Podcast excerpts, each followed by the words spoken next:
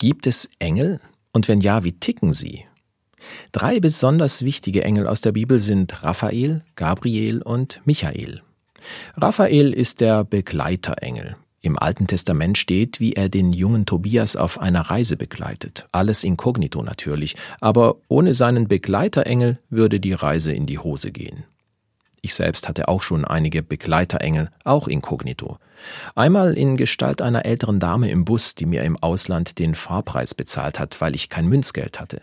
Ohne sie wäre ich aus dem Bus geflogen. Gabriel ist der Hinweisengel.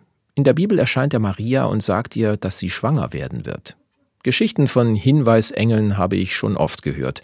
Manchmal sind es Freunde, die einen Tipp geben oder eine unangenehme Wahrheit aussprechen. Und das kann dann das ganze Leben ändern. Zum Beispiel, du solltest besser auf dich aufpassen. Und dann ist da noch Michael, der Kämpferengel. Ganz am Ende des Neuen Testaments taucht er im Buch der Offenbarung auf. Er kämpft gegen das Böse und gewinnt.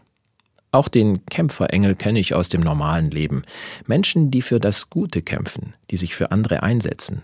Eine Freundin von mir begleitet zum Beispiel Menschen auf Behörden, die alleine dort verloren wären. Sie kämpft für deren Rechte. Natürlich sehen die Engel von heute nicht aus wie die von Michelangelo, und vielleicht mag sie auch nicht jeder Engel nennen. Aber das Phänomen gibt's zum Glück nach wie vor. Ich fühle mich begleitet, erhalte wertvolle Hinweise und jemand kämpft für mich. Alles drei richtig typisch Engel.